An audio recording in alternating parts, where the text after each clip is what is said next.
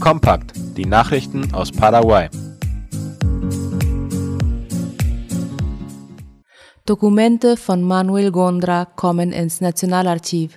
Wie die staatliche Nachrichtenagentur IP Paraguay berichtet, hat der Kulturminister Rubén Capdevila letzte Woche Briefe und Dokumente des ehemaligen Präsidenten Manuel Gondra erhalten. Die Enkel, Urenkel und Ururenkel übergaben die Dokumente, die in fünf Kartons verpackt waren, während einer Zeremonie am vergangenen Mittwoch im Nationalarchiv in Asunción. Die Dokumente werden digitalisiert und ordnungsgemäß aufbewahrt. Anschließend sind sie in physischer und auch in digitaler Form für die Öffentlichkeit zugänglich.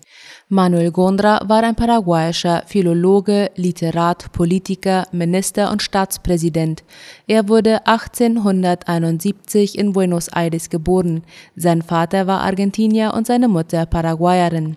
Nach seinem Schulabschluss nahm er an der Nationalen Universität ein Studium an Rechtswissenschaften auf, was er aber nicht beendete. Er begeisterte sich für Sprachen und sprach neben Latein auch Französisch, Englisch, Deutsch und Italienisch. Als Politiker war Gondra seit Beginn des 20. Jahrhunderts Mentor der liberalen Partei. Er war Innenminister und diente als Außenminister in den Kabinetten von Eduardo Scherer sowie Manuel Franco. 1909 handelte er in dieser Funktion einen Auslieferungsvertrag mit dem Deutschen Reich aus. Er wurde zweimal Staatspräsident, ohne jedoch jeweils sein Mandat zu beenden. Er verstarb am 8. März 1927 im Alter von 56 Jahren in Asunción. Gesetzentwurf soll die Bevölkerung vor übermäßigem Natriumkonsum schützen helfen. Die Kongressabgeordnete Rodia Torres hat euch zufolge einen Gesetzentwurf zur Kontrolle der übermäßigen Natriumaufnahme vorgelegt, um die Bevölkerung für den übermäßigen Salzkonsum und die Risiken von Natrium zu sensibilisieren. In ihrer Begründung führt Torres aus, dass nach offiziellen Angaben des Gesundheitsministeriums der übermäßige Salzkonsum Auswirkungen auf die Gesundheit hat und zum Beispiel hohen Blutdruck und Herz-Kreislauf-Erkrankungen zur Folge haben kann. Im Wesentlichen sieht der Gesetzentwurf vor, dass alle verpackten Lebensmittel und Getränke, die in Paraguay hergestellt und vermarktet werden und Natrium erhalten, auf dem Etikett die Aufschrift Reduziere die Aufnahme von Natrium tragen sollen Natrium ist ein Mineralstoff und wird hauptsächlich über das Kochsalz, also Natriumchlorid, aufgenommen.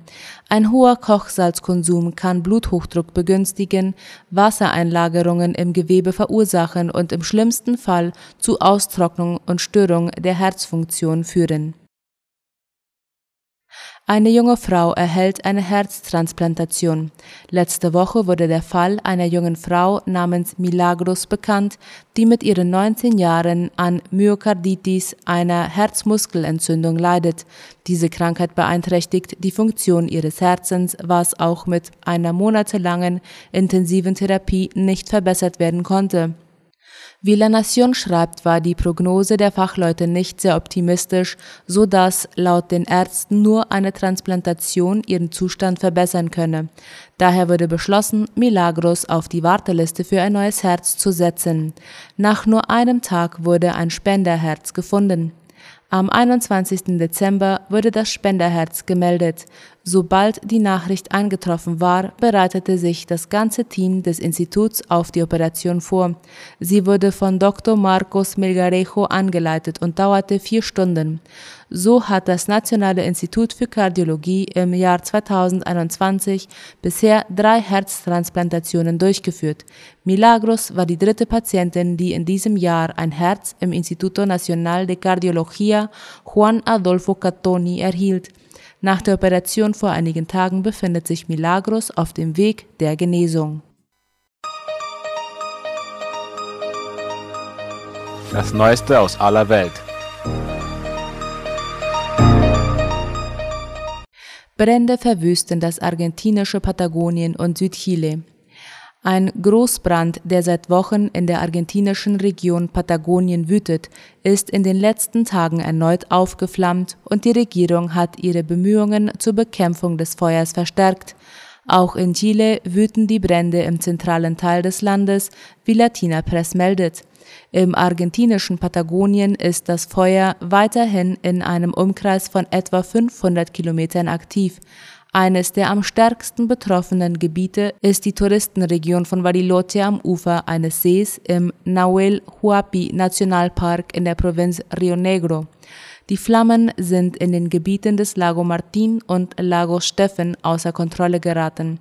Obwohl der Park für den Tourismus gesperrt ist, schadet das Feuer der Bevölkerung des Gebiets, vor allem den Bauern, die im Grenzgebiet zu Chile leben. Iran dringt auf Aufhebung von Ölsanktionen. Mit Forderung zur Aufhebung der Ölsanktionen ist der Iran in neue diplomatische Gespräche zur Rettung des Atompakts von 2015 gegangen, wie der ORF schreibt. Das Minimalziel dieser Verhandlungsrunde sollte sein, den iranischen Ölexport wieder zu normalisieren und den Zugang zu den Ölgeldern in den ausländischen Banken zu gewähren, sagte Außenminister Hossein Amir Abd Abdullahian. Bei den Verhandlungen in Wien wird seit heute erneut um die Aufhebung von US-Sanktionen und die Beschränkung des iranischen Atomprogramms gerungen. Washington war 2018 unter Präsident Donald Trump aus dem Atomabkommen ausgestiegen und hatte Strafmaßnahmen gegen die Islamische Republik eingesetzt. Das Ölembargo und Bankensanktionen nahmen dem Land seine wichtigste Einnahmequelle.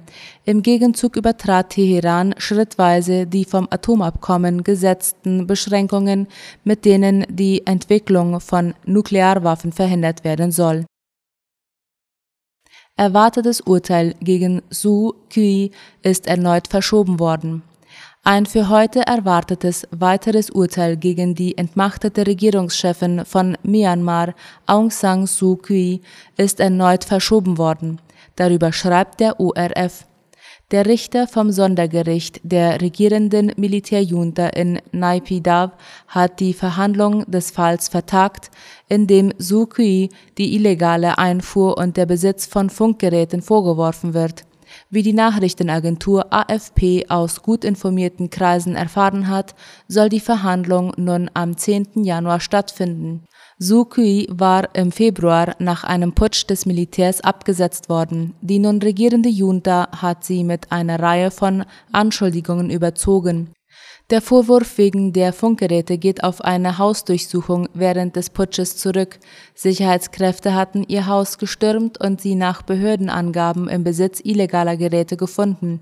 Nach AFP-Informationen haben an der Durchsuchung beteiligte Mitglieder der Sicherheitskräfte später zugegeben, dass sie keinen Durchsuchungsbefehl hatten. Dennoch droht der 76-Jährigen in dem Fall eine bis zu drei Jahre lange Haftstrafe. Zusammengenommen droht ihr wegen der verschiedenen Anschuldigungen jahrzehntelange Haft.